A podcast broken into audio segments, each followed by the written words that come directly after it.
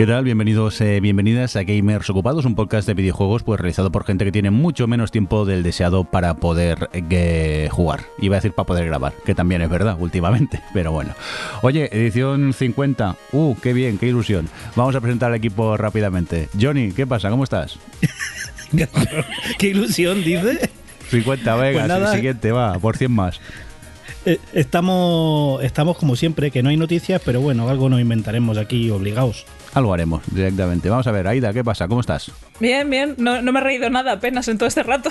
¿Qué va? Vamos, ¿qué llevamos? 15 minutos esperando que Aida para de reír. Qué bonito. ya, El, podcast nos da vida, ¿no, Rafa? Sí, sí, y nos da musical, porque yo me habría preparado todas las notas, digo, todas las noticias cantadas, así que preparaos para el programa de vuestra vida. Dios, qué miedo. Hombre, ¿qué pasa? Alérgica. Digo, eh, Adri, ¿cómo estás? Quiero negar eh, los rumores de que si alguien se sube los mocos sea yo durante el programa.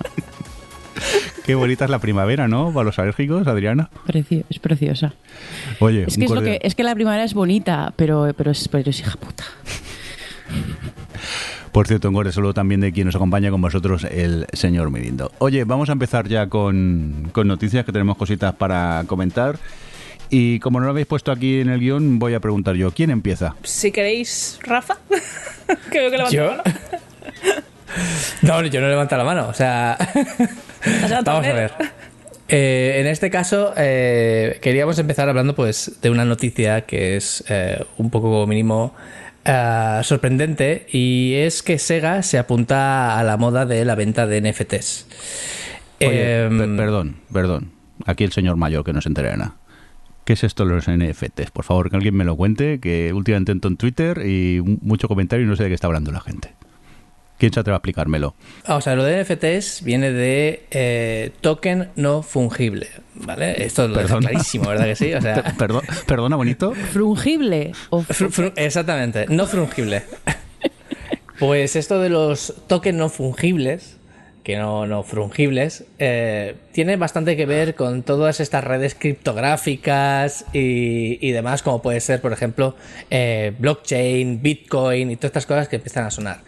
Para hacernos una idea, una red eh, criptográfica de tipo blockchain trabaja con muchos nodos, es decir, muchos ordenadores distribuidos a lo largo de una red o incluso de redes por todo el mundo o muchas también muchas veces centralizados en edificios y en definitiva son un conjunto de ordenadores trabajando para qué? Trabajando para gestionar grandes bases de datos que se reparten eh, eh, por, muchos nodos, ¿vale? Em, bueno, pues estas bases de datos sirven para almacenar cosas que en principio quedan ahí para siempre. Utilizando esta tecnología, eh, los NFTs eh, se basan en códigos, ¿de acuerdo? En, códigos eh, alfanuméricos, hexadecimales o como sean, porque no, sé exactamente cómo es el código que, se almacena, que son únicos.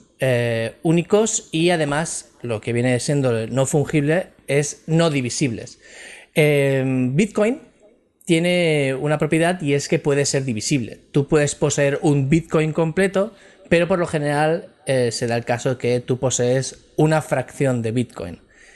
Em, por eso también Bitcoin es una moneda interesante, porque al fin y al cabo eh, conseguir un Bitcoin es difícil, pero si te quieres meter dentro de estas redes y demás, puedes conseguir fracciones y una fracción pues, puede, puede costarte desde céntimos, eh, porque creo que se podía dividir hasta una millonésima parte del Bitcoin hasta, pues eso, es decir, conseguir un Bitcoin completo que hoy en día creo que está por los veintipico mil euros, no lo sé, no, no, recuerdo cómo va exactamente.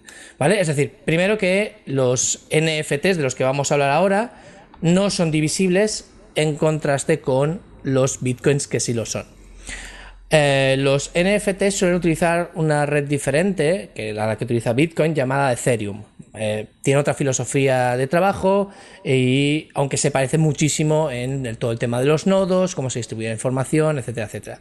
Vuelvo a decir que estoy hablando así a grosso modo, porque a nivel tecnológico seguramente sean bastante diferentes y podamos puntualizar mucho, ¿no? Que esto es muy típico de que tú, tú habla que yo lo entienda, si, si es posible. Exactamente. Muchas veces me vienen aquí, no, porque eso no es preciso y tal, no sé qué. dices, bueno, pues mira, no será preciso, pero si lo empiezas a explicar tú con todo el detalle del universo tecnológico, no te va a entender nadie. Entonces, Sencillito, Rafa, por favor. para mí. Eh, eh, estoy, estoy intentando eso, reducirlo a, a su máxima expresión. Bien, sabiendo que los NFTs son eh, tokens, es decir, mm, son unidades eh, de, de- representadas por un código que tú puedes poseer y que estos códigos no son divisibles, en cierta manera, bueno, eh, como sí que lo son los bitcoins, y tú puedes tener una fracción de un bitcoin. Eh, lo- bueno, lo que acaba de hacer eh, vamos a decir, el mundo del arte ha sido utilizar estos códigos únicos para representar, eh, digamos, la propiedad sobre cosas digitales. Eh, hasta ahora, pues tú si poseías una obra de arte, tú te comprabas esa obra de arte y hasta luego era tuya y nadie podía decir que no era tuya porque tú la habías comprado y tú te la llevabas a tu casa o como máximo en el museo de turno ponía el nombre del propietario o, de la persona que ha sido pues la que ha donado, ¿no? Eh, en el mundo del arte esto no en el mundo del arte digital esto no puede ser porque tú haces una obra y esta obra se replica hasta el infinito y la posesión original, es decir, el que la ha comprado originalmente, no tiene una obra de más o menos valor que la persona que ha hecho la copia. Entonces, ¿qué ocurre? Que los, eh, lo que hace la gente ahora del mundo del arte, eh, y hablo del mundo del arte porque, bueno, esto se extiende a, otros sistema, a otros sistemas, pero sobre todo el arte y pequeños microjuegos y demás lo han empezado a utilizar para qué? Pues yo hago una obra digital y yo te vendo a ti, digamos, la potestad de decir que eso es tuyo. Por muchas copias que hayan, yo te vendo a ti que eh, tú eres el propietario original. ¿Cómo? Pues tú compras, tú compras eh, en una de las empresas que ofrecen NFTs, porque esta es otra, es decir, luego hablaré de otro tecnicismo y es que para, bueno, tecnicismo no, o, de otro concepto que es para tú poder vender NFTs, te has de, has de, pedir permiso a la empresa, por así decirlo, y pagar una licencia y meterte dentro y crear una base de datos, pero en definitiva tú lo que haces es vender un enlace al original. ¿De acuerdo? Y decir, eh, eh, esta persona que ha comprado este NFT posee este enlace que lleva al producto original, donde el autor original ahí lo ha subido. Una duda, Rafa. Eh, vale, tú, tú, tú compras ese archivo, pero ese archivo luego mm, tú podrías replicarlo, o sea, copiarlo y mandármelo a mí, eh, yo qué sé, una fotografía, por ejemplo, imagino, ¿no? Y sería idéntica la fotografía que tú me mandas a la que tienes tú. Efectivamente. Esa, esa es una de las cosas. Hay, hay muchos motivos por los cuales hay gente que está a favor. Yo, ya sabéis, yo ya me, declaro eh, en contra de que, como mínimo, cómo está montado todo. Es decir, a lo mejor el concepto puede ser interesante o no, ahí podemos debatir, pero a mí lo que no me entra en la cabeza es que tal como está montado todo, que a la gente le parezca bien, ¿no? Y una de las cosas es creo que no tiene mucho sentido realmente vender eh, algo que la copia es exactamente original en todos sus eh, exactamente igual que original en todos sus sentidos. Tú cuando te compras podrías decirme que cuando te compras una obra de arte puedes comprar no te compras tú la obra de arte que sea, tú te compras la fotografía, te compras una representación lo que sea, pero eso no es el original y, es que no es original eh, en todas las dimensiones. No, pero te puedes comprar una falsificación. Bueno, a ver, o sea, por supuesto que te puedes comprar una falsificación, pero sigue, sigue, sigue sin ser original. De hecho, se le llama falsificación.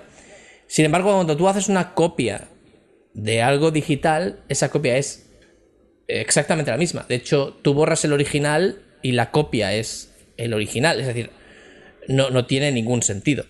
Eh, pero bueno, pero esto puede ayudar a artistas a decir, mirad, eh, a la gente que tenga dinero como para hacerme de mecenas, pues que compre este NFT de esta obra que acabo de crear.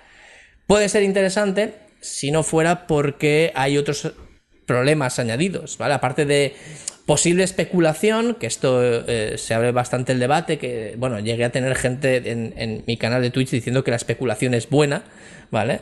Lo cual me enfureció bastante. Y, Espero que eh, sacaras el- la cartela esta de comunista, por favor. no, no, por supuesto, no, no, le dice, le dice un coacher de mierda. Pero bueno, la cuestión es que, eh, aparte de, de- de todo este tema sobre especulación y demás, el problema es también ecológico. Es decir, por cada, como he dicho, la- las redes tipo blockchain son redes que necesitan nodos y nodos y nodos para poderse extender por todo el mundo y que sean permanentes. Es decir, tú cuando grabas algo en estas redes, supuestamente se queda para siempre. Significa que cuanta más gente hay grabando, con perdón, chorradas, más, más espacio se necesita, más nodos se necesitan y, eh, y esto también genera un impacto ecológico bastante grande. Y además, gestionar una base de datos de tipo blockchain o de, ese tipo de cripto, criptografía no son, no son baratas ecológicamente hablando. Es decir, que generan un impacto bastante grande, vuelvo a decir, para cosas que realmente yo considero pura y dura especulación. Que dices, no, no, no es especulación porque pequeños artistas podrán recibir grandes cantidades de dinero para, pa- pa- grandes cantidades de dinero pequeños artistas. Está demostrando que no. Es decir, los que acaban ganando bastante dinero son los grandes artistas, como siempre.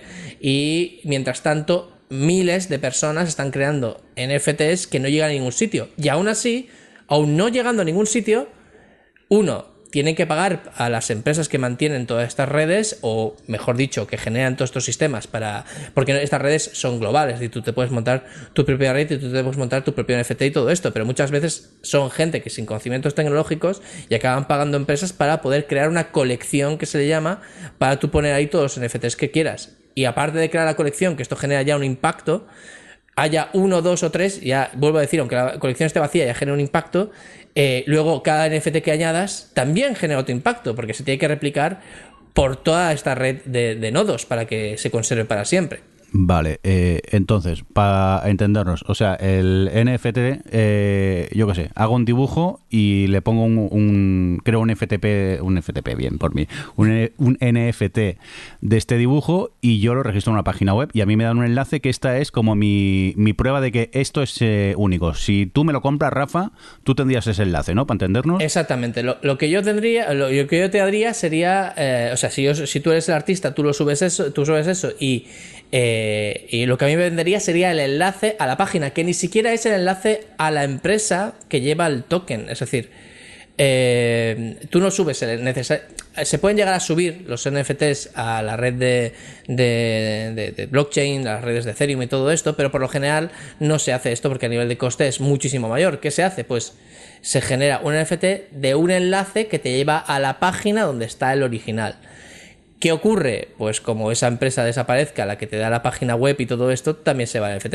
Ahí está mi duda. Por ejemplo, si todos esos servidores un día petan, Eh, Es complicado, es complicado, es complicado que los enlaces, eh, que las redes eh, de tokens desaparezcan así como así. Tendría que desaparecer muchísima parte de la red para que, de hecho, la gracia que tienen los sistemas tipo blockchain es que al tener toda la información distribuida por todos sitios, es decir, no está centralizada, tendrían que desaparecer muchos nodos para que la información se vuelva inestable, corrupta o, no funcionara. Es decir, es, es bastante difícil. Tendría que ocurrir que se perdiera totalmente el interés, tendría que ocurrir que hubiera pues problemas eh, globales a nivel electrónico, tendría que ocurrir muchas cosas. Es decir, que el problema con el token en sí mismo no está. El problema está con el destino. Es decir, si tú eres menganito de tal y tiene un dominio eh, menganitodetal.com y ahí tienes pues tus, tus NFTs y lo que sea y tú has, eh, y tú has bueno, tus, tus dibujos y lo que sea y has relacionado ese, ese token con ese dominio menganitotal.com barra dibujico bonito, eh, si tú no puedes seguir manteniendo ese, dominio, o si tú mueres, o si pasa cualquier cosa y la empresa que lleva el dominio desaparece, o te roban el dominio, o lo que sea, pueden pasar muchísimas cosas, muchísimas más que ya te digo con el token. El token podríamos decir, podría estar ahí para siempre, no lo sé, podría superarnos en, en nuestra vida, pero todo lo demás, yo he visto páginas desaparecer continuamente de empresas más o menos grandes. Así que lo que estás comprando realmente es una, al final, un enlace muerto. ¿Vale? Y esto ha ocurrido, y lo hemos visto en, en- en- toda la historia de Internet. Que los, enla- que las Mira, Geocities. Geocities, o, o, quien- o ya no hace falta. Por ejemplo, Tripod. Tripod también era una empresa muy grande de los años 90, principios de los años 2000, desapareció y se subían cosas. Entonces, pues creo que eh, pues eh, por todo esto es, es un poco peligroso, pero también por el tema ecológico. Vuelvo a decir, si tú lo creas sin más, al final lo que acaba ocurriendo es que generas un impacto ecológico muy grande, que es realmente una de las cosas que creo que eh, podríamos decir para mí son más importantes porque se puede medir. ¿De acuerdo? Es decir, la especulación o la especulación, podemos entrar a debate, yo ya sabéis, la especulación para mí creo que siempre es mala en todos los ámbitos, sin, sin discusión, podríamos... Es decir, aquí no, no entramos, pero podemos podríamos llegar a abrir un debate, sin embargo esto no, y es que el, impacto ecológico que genera todo esto simplemente porque a unos pocos les dé por querer pues eh, vender estas cosas que por otro lado el, origen de internet no es la es compartir. El origen de internet es hacer fácil el acceso a ciertas cosas y demás. Y traen todo lo que viene siendo el concepto de propiedad que hay en el mundo real al mundo digital para intentar enriquecerse pues sinceramente no me parece lo mejor del mundo. Sí, no, a ver, me, me parece muy curioso todo el tema este de los NFTs. Eh, la idea en general, ¿no? La premisa es el vamos a conseguir que tenga un reconocimiento del arte que se crea a nivel digital que no, no está teniendo y que no está teniendo pues el suficiente valor como podría ser una obra física. Entonces la premisa es buenísima. El problema está en que luego eh, la realidad pues, supera la ficción, ¿no? Y ves como que eh, como un NFT lo puedes hacer con cualquier tipo de contenido digital. O sea, podríamos hacer, por ejemplo, un NFT de este, este podcast en sí. Pues ha hecho que gente se empiece a hacer NFTs de... Eh, eh, por ejemplo, Jack, el creador de Twitter, creó un NFT de su primer tweet y se ha vendido por una salvajada esto ya entraría dentro de lo que es el coleccionismo, la cultura pop, ¿no? El hecho de, ostras, es que es el primer tweet de la persona que creó Twitter. Es eh, también, creo que el propio Nyancat en sí, la animación, la música y todo, se ha convertido en un NFT que se ha vendido por una salvajada de dinero. Ha habido otro caso, por ejemplo, que lo que han hecho es de durante la pandemia, se ve que, que un chico creó con su grupo de colegas eh, pues un chat en el que se iban pasando los audios de sus pedos en plan de cada pedo que se tiraban, eh, pues lo grababan y lo, lo, enviaban como mensaje de audio por WhatsApp. Esto se ha convertido en un recopilatorio de NFTs donde hay gente pagando por los pedos de un grupo de amigos. Es decir, ya no estamos hablando de que... Capitalismo reconozca... Alice Best. O sea, esto me parece maravilloso, maravilloso. Nosotros perdiendo dinero, ¿eh? Ay, pues, los estornudos de Adri podrían ser un NFT y habría, habría alguien a lo mejor que pagaría por ello. Por supuesto. Dios mío, me podría estar haciéndome rica con mi alergia. Venga, Dios. Yo tres euros los pago, ¿eh? Me ha hecho mucha gracia ¿no? el, el, tema de cómo se ha ido convirtiendo y como el hecho de tener esta posibilidad ¿no? de que cualquier cosa que sea digital eh, pues pueda ser en, enlazable. Pero también es eso, hasta qué punto es necesario pues, crear un NFT de, de pedos, crear un NFT de un tweet en concreto. Eh, ostras, me, me, ha dejado bastante rota y luego ha habido también muchísimas críticas. Eh, por ejemplo, bandas como Mago de Oz, que siempre se les ha eh, pues dado este, bueno, este valor de somos ecologistas, queremos el medio ambiente y tal, que en plan hicieron un disco dedicado a Gaia.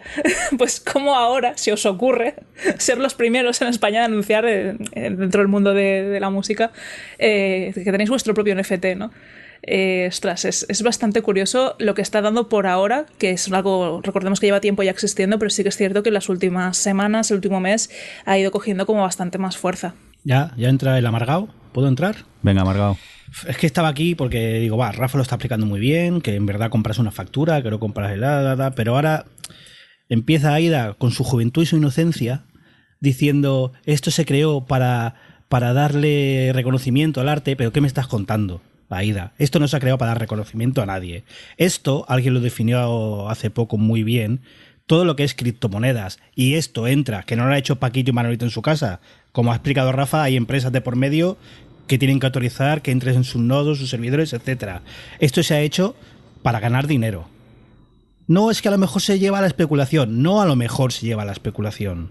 Tanto esto como eh, las monedas virtuales tipo Bitcoin, como todo lo que sea, eh, todas estas movidas, vamos a llamarlas así como los viejos, las movidas de los jóvenes de ahora, son para especular. Y todo el que compra ahora eh, Bitcoin, NFT o similar, lo compra solo esperando que alguien se lo compre por más dinero. Ya está, no hay más, ¿eh? No busquéis reconocimiento, no busquéis que alguien haga algo por el amor al arte o porque cree en ello. No, excepto algún flipado, el que compra Bitcoin hoy por 100.000 espera venderlo mañana o pasado mañana por 120.000. Fin. Y con esto lo mismo. porque, como ha explicado Rafa, no compras la obra, compras, para que nos entendamos, la factura. La factura que dice es tuya, pero la obra está donde esté. Olvidaos de eso. Esto es especulación pura y dura. Y si se lleva por delante 20 selvas del Amazonas, se la lleva. Le da igual al que va a ganar 120.000. Yo es que, o sea, yo entiendo lo que dice Aida eh, y creo que es, es, es, un, es que a lo mejor es otro debate, ¿no? Eh, que que es pues bueno todo este no valor que, se le da las, al arte digital solo por el hecho de ser digital y no ser físico pero es algo es algo que pasa pues bueno de, cierta edad para arriba no de cierto es una cosa como muy generacional y efectivamente es como al final estamos hablando de que el valor está eh, directamente relacionado con el dinero y es tristísimo la verdad. Es como bueno ya eh, eh, creo que hemos tenido este debate antes en el programa, ¿no? El tema de, bueno, los videojuegos como arte y todas estas cosas que, que, si el dinero o no el dinero, los indies o no los indies, pero vamos, que, que, mm, que no sé, se me ha ido de la cabeza lo que iba a decir, pero básicamente a mí todo este tema me parece tristísimo que, que se centre el valor, esa, el debate en el tema del, de dar valor a las obras y, todo esto, cuando al final es poseer, es, es lo, que, lo que parece que da valor y y me horroriza. Lo siento. Horroriza, pero a la vez hay un componente de, coleccionismo de, de, la cultura pop que, también es, tentador. O sea, a mí, por ejemplo, me dicen que ahora está a mi alcance comprar el tweet que hizo Cyberpunk en su día, la cuenta que hizo el VIP. Y es en plan de, esto tiene un valor en lo que es la historia de Twitter, en lo que es la historia del mundo de los videojuegos incluso, porque fue la forma de anunciar que iba a salir el juego. Entonces es como un, ostras, ser el propietario de eso, ahí juega con un cierto... No, realmente, porque, no sea dos cosas. ¿Por qué quieres ser el propietario de eso? Y, y además, justo has ido a elegir un tweet que es súper irónico. O sea, Exacto. has ido a comprar algo que no tiene que tiene valor irónico y tiene o sea, es, es, es, como darle valor inverso, no sé cómo explicarlo, pero es como darle valor inverso. Tiene valor porque luego sabes que, que, que te puedes reír de él, ¿no? Es como, mira, el tuit de que pusieron estos pavos. No sé, es como que de verdad que no. O sea, entiendo el coleccionismo, pero creo que esto eh, es lo que decía Johnny, es que no, no es coleccionismo de, querer eh, darle valor al arte, es coleccionismo de me lo voy a comprar ahora para ver si mañana lo puedo, lo puedo vender al doble, no lo sé. Sí, porque, por ejemplo, en, el caso del tweet, ¿a quién le estás dando el dinero? no Es decir, le estás dando el dinero posiblemente a la empresa que, no sé, eh, aquí hay muchos factores de por medio. ¿Vale? Entonces, por ejemplo, también se está dando el caso de eh, gente que sube arte de eh, artistas que han fallecido, ¿no? Artistas digitales que en su Twitter colgaron algo, ellos cogen, lo ponen en un NFT y lo venden. Esto, es esto está mal y esto todo el mundo, eh, la, gente que está favorcísimo del NFT también considera que está mal, ¿no? Pero quiero decir, ¿qué, ¿qué, valor tiene en el fondo poseer algo que, que puedes copiar un millón de veces o incluso que va a desaparecer? Es decir, cuando Twitter desaparezca, que que, bueno, o sea, que hay gente que quiere desaparezca ya porque es, la cuna del mal y, y, hay gente que no porque es un medio de comunicación muy interesante al fin y al cabo es una empresa privada. Al fin y al cabo lo va a comprar alguien la empresa esta y la va a disolver, o simplemente va a ir a la bancarrota y va a desaparecer, o simplemente salga algo mejor y todos migraremos. Y, y ¿quién se acuerda de Geocities? ¿Quién se acuerda de todas estas empresas que parecían que van a estar ahí para toda la vida? Nadie realmente. Y comprar algo que había pertenecido a esas redes puede ser interesante, pero los libros de historia están ahí. Es decir, ¿para qué quieres poseer algo que, que, en el fondo es de todos? O sea, no tiene ningún sentido. ¿A quién va ese dinero? ¿Va a ir a un particular que es el que... No sabéis, decir, eh, ¿por qué le estás dando más dinero al, creador de Twitter que ya es rico de por sí y estás pagando una burrada por ese primer tweet? Es decir, ¿qué, qué sentido tiene todo esto? No se lo estás dando a alguien que realmente lo necesita. ¿Sabéis? Es decir, mm, me, me explota la cabeza con, todas estas cosas, sinceramente. Yo solo voy a decir una cosa. Em, si queremos dar valor a, las obras, al arte y a la gente que crea arte y, y, y y eso, y darle valor a través del dinero y darle valor a, o sea, y que el dinero sea la forma y obviamente la gente tiene que vivir, ¿no? Eh, eso es Patreon. Eso es Patreon. Lo que pasa es que, claro, en NFT lo, posee una persona que tiene mucho dinero y el Patreon son muchas personas que con su dinero eh, dan valor al trabajo de la persona que crea esa obra, no la obra en sí misma. O, no, sea, como que no es como si no, existiesen formas ahora mismo de dar valor al, a lo que pasa es que, bueno, pues. Capitalismo. Eh, insertar meme de capitalismo. Pero así, Adri, con el ejemplo que acabas de poner, ¿vale? Lo que haces es contribuir o apoyar económicamente a esa persona, pero nunca vas a poder adquirir su obra. Entonces, hay un poco de coleccionismo o de incluso del, del sentirte único, del sentirte especial por ser capaz de tener que. Yo lo encuentro una chorrada enorme. Claro, pero no deja de ser muy distinto. no las entiendo. Y entonces, Claro, no las entiendo, no, no, a ver, no me parecen Pero argumentos. es, es no normal no las que entiendo. Adriana no la entienda porque es mentira. No adquieres la obra, adquieres la factura de la obra. Sí, Es que eso hay que entenderlo porque es clave. Pero es que es como tener una skin de Fortnite. Quiero decir, estás comprándote un contenido estético en un videojuego que tarde o temprano se va a ir a la puta y estás ganando dinero real en ello. No, no, no, no es Estás gastando mismo, el dinero. mismo. Sí es lo mismo, porque simplemente es para demostrarle a los demás que tú tienes esa skin, pero no le das un uso, no te sirve de nada, no te aporta nada en el juego. Simplemente es un contenido estético que hace que los demás sepan que tú tienes algo. Exacto, Hombre, yo vale. creo, o sea, perdona, o sea, creo que ya no estamos yendo, pero yo creo que cuando, o sea, que, que aquí depende de, de cada persona, ¿no? Pero yo cuando compro algo estético en un juego, lo compro porque a mí me apetece verme eh, con eso o lo que sea, no, no Hombre, es... y cuando eh, compras un NFT no es porque nadie te obligue, es porque te apetece también. Sí, Hombre, es que que, pasa- no, es que no es lo mismo. O sea, bueno, no, o sea, de verdad. Yo, o sea, yo- que, que sé lo que dices y sé que no eres tú la que está tal, pero, pero es que mm, yo cuando pago, yo pago Patreons de, de artistas y para mí no es que lo poseo, no lo poseo, pero en el fondo sí lo poseo. O sea, pagar un Patreon lo que me da es tener la capacidad de poder disfrutar de, o sea, y tener el arte de esas personas y que el arte de esas personas exista y poder leer los artículos de yo que sé. pero que no tengo un papel que dice que es de mi propiedad, pero qué necesidad tengo de que sea de mi propiedad. Es que eso es lo que de verdad no, no, lo- no entiendo. No sé. En, cuanto al ejemplo de las skins, ¿vale? hay, una dif- hay bastantes diferencias. La primera es que esas skins, ¿vale? Para empezar, no son exclusivas, las tiene todo el mundo que se las quiera comprar. ¿Vale? Esto ya, para empezar, no generamos esa, esa, ese, ese, Ese rollo ¿no? de, la, de la propiedad y que es único y qué tal. La segunda es que tú compras esas, esas skins dentro de ese juego que tú ya sabes que cuando, te canses de jugar ese juego, pues si se pierden, pues se han perdido. Y porque ese juego va a desaparecer, es lo que hay. Es decir, tú ya sabes que es lo que hay. No hay la promesa que esa skin durará para siempre. De hecho, lo hemos vivido continuamente con, con compras digitales que han desaparecido porque la empresa ha desaparecido o ha querido hacerlas desaparecer. Y punto. Ahí está. No hay una promesa nunca de, de, de, de, de vida infinita para estas cosas. Aparte, el coste generalmente de los NFTs son muy superiores por lo general y hay una subasta detrás a lo que viene siendo una compra que es una, un micro, una microtransacción. Que una microtransacción, ojo, estamos hablando que a lo mejor son mil pavos para comprarte una skin muy loca porque mira, la empresa le dio, alguien lo comprará y alguien efectivamente lo acaba comprando. Pero por lo general son microtransacciones. Estas empresas viven de microtransacciones y de unas bases de datos mucho más reducidas y centralizadas que no necesitan tanta energía. Pero al fin y al cabo, el tema es, eso va a desaparecer. No hay esa necesidad de especular, sino que simplemente es un tema de moda. Donde la moda también es mucha, hay mucha especulación y a mí nunca me ha gustado precisamente ese concepto. Pero bueno, es, es un poco diferente. Es decir, quieres ir a la moda del momento y te compras eso que tampoco cuesta tanto, lo llevas con tus amigos, te haces la bromita y el, impacto tampoco es tan grande. Creo que es bastante diferente una skin a lo que estamos hablando de un NFT.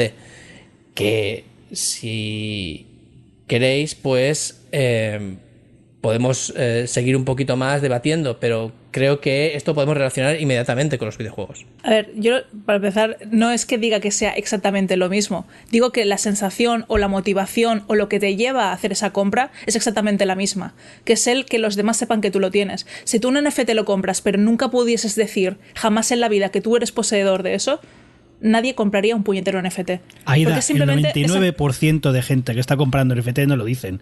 Lo compran para venderlos, Aida. Ya está. A ver, en cuanto a especulación o lo que sea, pero en cuanto a, la utilidad de comprarlo, o sea, por ejemplo, a mí me están llegando ya de, de bandas de metal eh, propuestas de, por ejemplo, Behemoth es una de ellas, que están sacando su propio NFT y lo compré, que lo compremos, que bueno, pues te- ¿Qué tendremos quieren una ganar forma- dinero? ¡Wow! ¡Sorpresa! Alguien que quiere vivir, no pasa nada. Pero ahora llamarme amargado a mí. ¿Por qué estamos hablando de esto en un programa de videojuegos? Pues porque Llevamos Sega va a hacer sus 54. propios NFT. ¿Qué? Pero si Sega está muerta. Pues por eso van a sacar algo que vaya a morir también. Así es Sega. Sega apuesta siempre por las cosas longevas, por las cosas que van a durar en el tiempo, por Sonics buenos y por hacer NFTs. Porque Entonces, Sega, Sega, es, ¿qué? es- es la Google de los videojuegos. Pero va a sacar cosas que solo podrá comprar una persona. va a sacar cosas eh, va a sacar NFTs que bueno que pues cada persona tendrá el enlace único de lo que compre aún no han determinado qué tipo de contenido van a hacer aún no han determinado de qué franquicia va a ser pero igualmente ya están anunciando que se meten de lleno en esto Sega que recordemos son la gente que hace Sonic, que es el juego más ecologista y más de salva a los animalitos y combate a los robots, ellos van a hacer NFTs. Si no, si no estás viendo el chiste aquí. O sea, es eh, Sega, señor mayor, que, que ha pensado, oye, que aquí hay dinero, vamos a hacerlo nosotros también. Luego, si eso ya pensamos cómo, un poco. A ver, Sonic ya era un señor mayor. Bueno, se, sí. hizo, se hizo imagen de semejanza de Bill Clinton, así que. Pero eh, una de las cosas que es interesante de, eh, y discutible, todo lo que tú quieras, es obviamente el tema de la ecología, por un lado, y el otro el uso que le van a dar. Es decir, nosotros pensamos por, por lo general que un NFT, bueno, pues pensamos por toda la explicación que yo he dado y todo el debate que hemos tenido aquí, que los NFTs son obras de arte únicas que alguien ha dibujado, que alguien ha creado, música, vídeos, tweets. Pero también hay otro tipo de NFTs, que esto ya vino desde el año 2017 más o menos, que, se- que son NFTs eh, que eh, son generados proceduralmente, es decir, mediante programación. ¿Cómo? Pues por ejemplo, eh, hay el primer NFT que se, se conoce, o el más famoso, vamos a decirlo así, es CryptoKitties. Había otro que se llamaba Punks o CryptoPunks o algo así antes, pero bueno, el, el ¿Por más famoso es... spin-offs del Cookie Kickler? Exactamente. No, no, no, no. Es que conceptualmente era esto. Es decir, tú pagabas un euro eh, o un dólar por comprarte un CryptoKitty. Es decir, tú era como, como una especie de, de, de Pokémon o algo así, ¿no? Que tú pagabas y te daban un CryptoKitty, que es un gatito. ¿Vale? Que realmente eh, el gatito en sí, pues, pues no tiene más valor, que es único, ¿vale? Que, y se genera a partir del algoritmo que genera también las, las claves estas que son los NFTs, ¿vale? Entonces tú tenías este gatito, pues que tenía unos ojos de un tipo, eh, eh, el color de, pelo de un tipo, lo que fuera, el tamaño, lo que sea, ¿no? Y cada persona que se compraba uno, pues tenía de- con unas características diferentes. ¿Qué ocurre?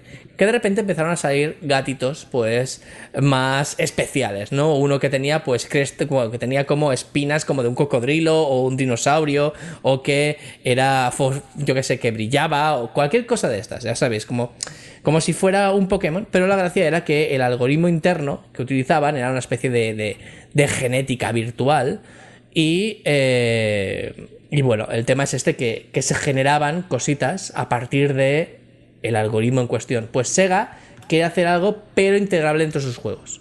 Es decir, posiblemente quiere hacer mascotas que se puedan integrar eh, dentro de los juegos y que estas mascotas sean únicas y exclusivas. Pueden haber miles y millones, ¿Cómo pero se sean únicas y de Nintendo? exclusivas. Que no me sale. Es como eso, pero único, ¿no? Los amigos. Amigos. Amigos. Sí, y digitales. Es decir, los amigos al menos tienen un factor físico, me explico, que, que- pero en, en este caso pues eran únicos, digitales y que la gracia de los CryptoKitties que acabó ocurriendo, y es que la gente empezó a pagar muchísimo dinero por los más especiales, porque además podías aparearlos entre sí y la mezcla de dos algoritmos, que al final es la suma de dos cositas, te generaba otra cosa más especial todavía. Así que no me imagino intentando aparear dos Sonics para que salga otra cosa Dos- más, más chunga. Eh, películas de ciencia ficción 2021, coches voladores 2021 en realidad. Algoritmos que Gati- follan. Para Gatitos que brillan en la oscuridad tienen espinas. Eh, yo estoy muy mayor para esto. ¿eh? Estoy ya no. Yo no, esto, mi Yo creo que, no que todo el mundo está muy cosas mayor ya. para esto. Sí, yo también me lo noto. Oye, vamos a cambiar un, un poco, por favor. Vamos a hablar. Mejor, mm, mejor, mejor. Vamos a- Vale, vamos a cambiar. porque el tema de ahora me hace sentir joven, porque estoy al día de algo que está de moda. Otra cosa Ojo. que yo tampoco acabo de entender mucho, aunque yo recuerdo haber hablado de, del role-playing del GTA en algún que otro programa hace ya muy bastante tiempo, pero últimamente eh, redes sociales están locas con este Marbella Vice y principalmente con Rodolfo Mascarpone, ¿no, Aida? Bueno, principalmente no sé, pero yo estoy a topísimo con, con Rodolfo Mascarpone. A topísimo es que si hace un directo de 5 horas Borja Pavón, me, trago las 5 horas sin pestañear. Sin pestañear también implica que si voy a ir al baño, abro Twitch desde el móvil y entonces me voy con el móvil al baño y cuando acabo vuelvo a incorporarme al ordenador. Lo que me supone una, un serio delay porque sí que es cierto que en, el móvil pues va con unos eh, segundos de delay respecto a incluso un minuto de delay respecto al ordenador, con lo cual tengo que estar atenta con el móvil hasta que ya veo un momento que puedo ir siguiendo desde el móvil y entonces volverme y es, es, es una movida, porque tengo que estar luego un minuto mirando el móvil y viendo el ordenador a la vez para entender qué ha pasado en ese minuto de, de impasse. Pero estás loquísima. Está loquísima, la hemos perdido ya. Por favor. Ya, me, me, estoy escuchando ahora y lo he pensado, pero sí, sí, estoy muy, muy enganchada. De Aida. Estoy extremadamente enganchada. Pues el caso es que, que, lo de Marbella Vice, ¿cómo ha salido? Pues empezó con que un streamer que se llama Cool Life Game, creo que es, en, el juego se hace llamar eh, Jackie. Y, y Llanos, ¿no? Montaron un servidor donde, bueno, ya había gente que estaba roleando GTA. De hecho, Borja Pavón ya llevaba un año roleando en Forasteros, pero nunca me llamó mucho la atención. Sí que había visto trozos sueltos, pero no, no acaba de verle el qué, ¿no? Y de golpe lo que han hecho ha sido pues meter a 150 streamers eh, bueno, streamers, hay gente de todo tipo, porque de hecho hay gente que no tenía mucha experiencia en Twitch, hay incluso, pues eso, actores de doblaje, hay eh, raperos, hay futbolistas, hay una presentadora de televisión, también he visto que estaba hace poco, Graciela Lobo. Es en plan, he ido viendo como cada vez se ha ido incorporando más gente de lo más variopinta. Y además me he dado cuenta de una cosa que es, claro, tú esperas que los estrella de ese, de ese roleplay sean los grandes, sean el Rubius, sea Ibai sea Auronplay, ¿no? Que sean los, ostras, estos personajes van a ser los que lo peten más y los que más vale la pena ver. Pero luego me, me, sentí un poco decepcionada. He intentado ver algún roleplay del Rubius, que ha creado un personaje que se llama Lars, que luego por las noches es Kiko y va con el traje de Kikas y, y va como una especie de combatiendo el crimen, una especie de superhéroe. Es, es, es, el Rubius sonando y hablando como el Rubius, o sea, no hay una interpretación, no hay un... habla como él habla, usa sus mismas expresiones, entonces se me rompe mucho el roleplay ahí. Y, y, claro, pues veo Borja Pavón con su Rodolfo Mascarpone o veo otros, otros personajes con los que se ha ido cruzando que son cada vez más alocados. Ahora, hace poco ha empezado a, Rodolfo a cruzarse con Dumbledore. Está Dumbledore en, en Marbella, en, el mundo de GTA, donde todo es whisky y drogas y, alcohol y, policías y, delincuencia. Pues está Dumbledore allí. Es como, mmm, me está rompiendo bastante la cabeza todo esto. Y, es eso, llevo enganchadísima, estoy muy al día al lore y lo peor es que cada vez que hablo de esto con más gente, estoy enganchándoles poco a poco. Empiezan pues eso, viendo algún resumen de los que están subiendo de mejores momentos de pues de cualquiera de los streamers. Es decir, el otro día, por ejemplo, hubo un momento muy divertido en el que Perchita, que es un, un youtuber, eh, se hizo pasar por NPC en el propio juego para huir de la policía. Y la chica que hacía policía, que estaba roleando, que es Cristinini, eh, no se dio cuenta de que era él. Y entonces pues se creó una situación muy divertida, ¿no? Del hecho de cómo roleas el ser un personaje de estos que van aleatoriamente paseando y la gente no se da cuenta, ¿no? Se están creando situaciones eh, pues que a mí me están divirtiendo mucho y estoy muy metida en esto. Y, y, a, y me a mí me siento dicen comprendida. que y Cristinini son personajes de una película de Torrente y me lo creo. No A ver, entiendo Cristi- nada. Son, sé eh, Perchita, yo sé, a ver, no, no estando muy puesta en el tema YouTube, sí que me ha sonado ya alguna vez el nombre de Perchita y Cristinini sí que soy consciente de que aparte de canal de YouTube es una de las streamers que está de hecho en la casa donde está actualmente Ibai. Entonces, pues bueno, son gente que, que, dentro del mundillo tienen como mucho renombre y tienen... Pero es lo que te digo, no estoy viendo a los grandes, estoy viendo pues a Rodolfo y estoy viendo con los que se va juntando, que, que el gran descubrimiento para mí ha sido Cata con su personaje Ramón Cazanuecos. Eh, una especie de... Es que es como una especie de torrente o... mm, Tampoco exactamente. No, no recuerdo en qué personaje dijo que estaba inspirado. Pero es eso, es el, el hombre así machista, ligón, eh, bueno, con negocios turbios y es como, no sé, lo estoy disfrutando muchísimo eh, y sobre todo es que Rodolfo me, me tiene el corazón robado. Porque el tema está en que sí que es cierto que en tema del roleplay ha habido ya varias polémicas. Ha habido polémicas desde, eh, pues, por hacer comentarios racistas. Eh, sí que es cierto que las chicas eh, que rolean comentan mucho que los personajes masculinos suelen ir con intención de ligar. De hecho, lo veo, ¿no? Que, que, los que comentaba antes, los streamers más grandes suelen ser bastante despectivos o fríos con los que no son sus colegas y suelen como mantener muchas distancias incluso dentro del roleo. Pero si hay chicas, sí que son más propensos a hablar con alguien que no sea tan conocido por el simple hecho de rolear el romance o de ligar, etc. Entonces, se van creando como un entorno en el que todas las chicas tienen comentarios eh, sobre su físico, sobre sí, que es Marbella, que es el GTA, que, que, bueno, que es lo que se veía venir.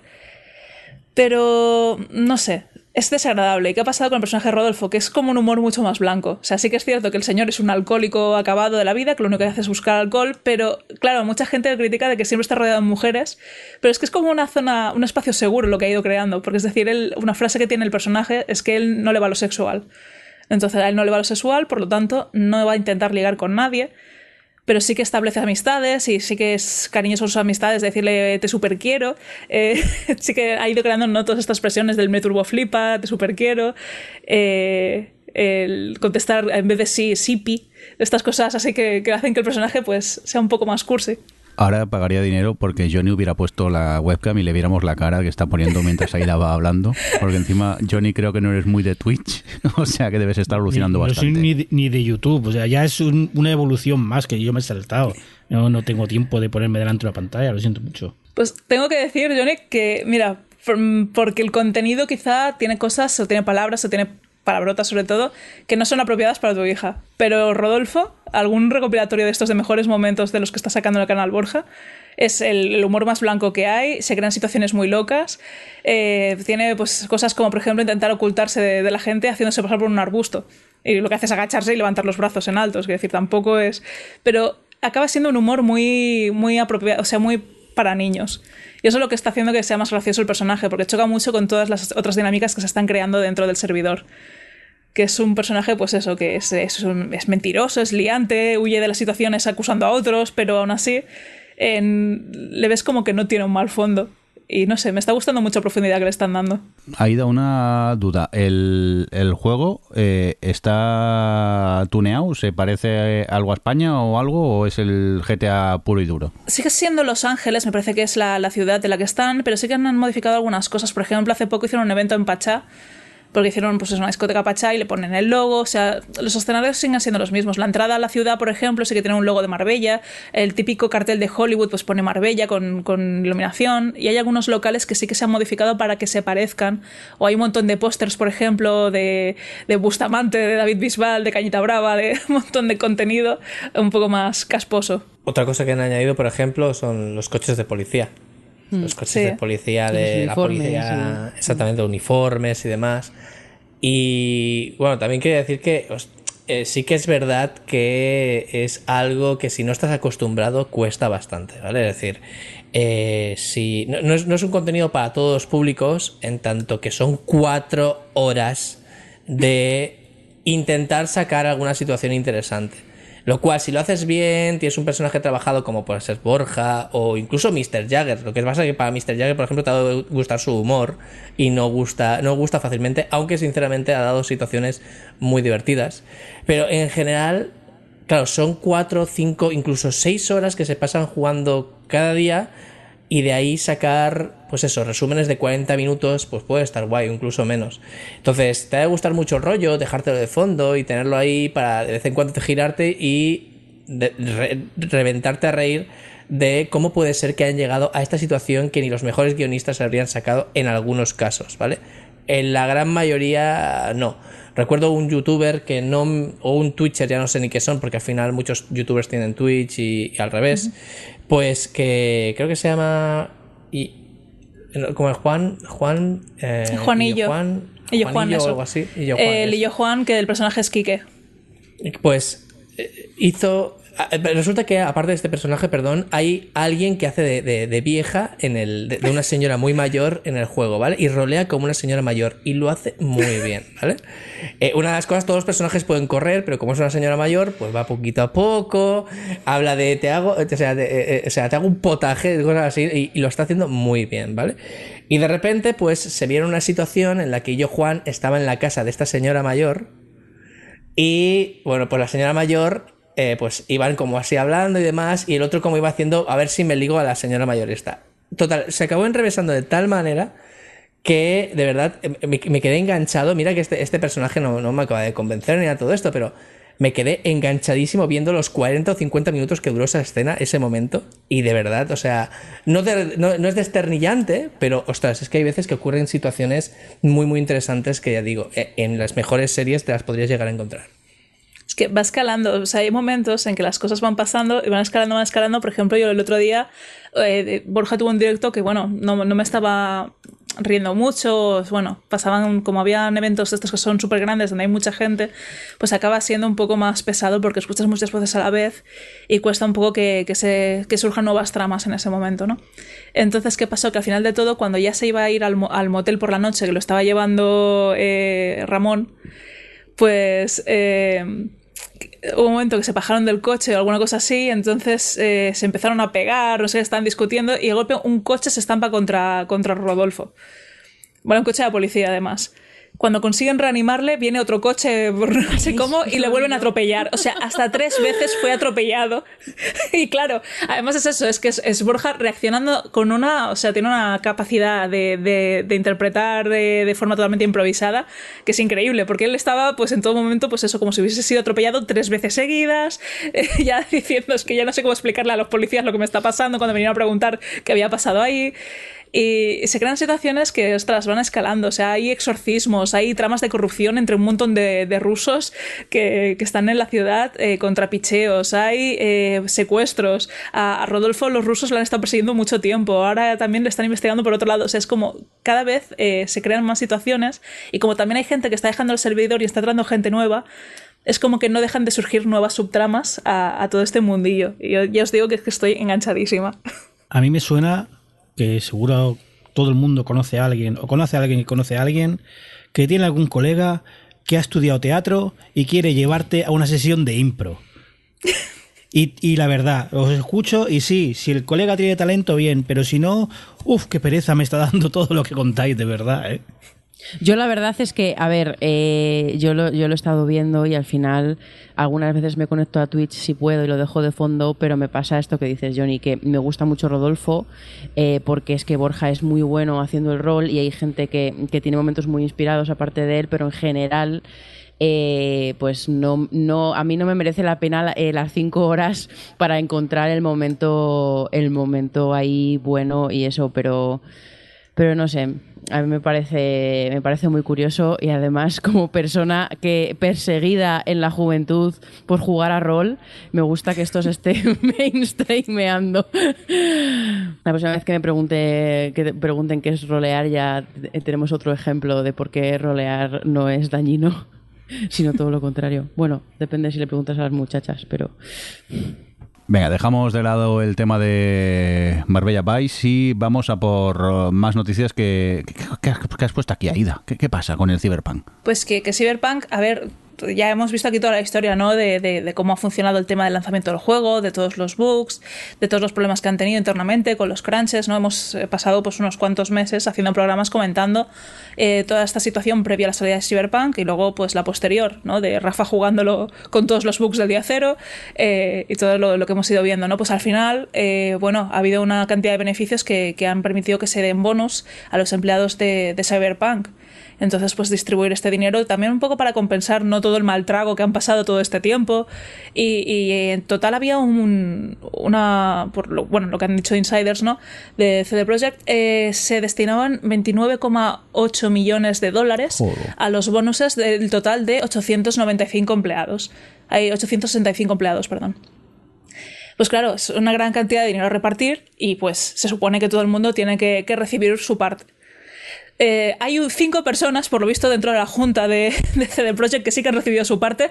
Concretamente, de esos 29,8 millones, han recibido 28 entre cinco personas y el resto, el resto se han repartido entre el resto de empleados, siendo, por ejemplo, algunos de los puestos que menos cobran y que más han sufrido toda la situación de la salida de Cyberpunk, en los que menos partes han llevado, por ejemplo, como sería el equipo de QA que se quejaban precisamente de que a, las personas que se les ha destinado menos han sido precisamente aquellos cargos que ya de por sí cobran bastante menos y de los que ha dependido el, detectar todos estos bugs y que salieran para pues dar una buena imagen de, lo que era el juego después de toda la mala prensa que, que ha tenido.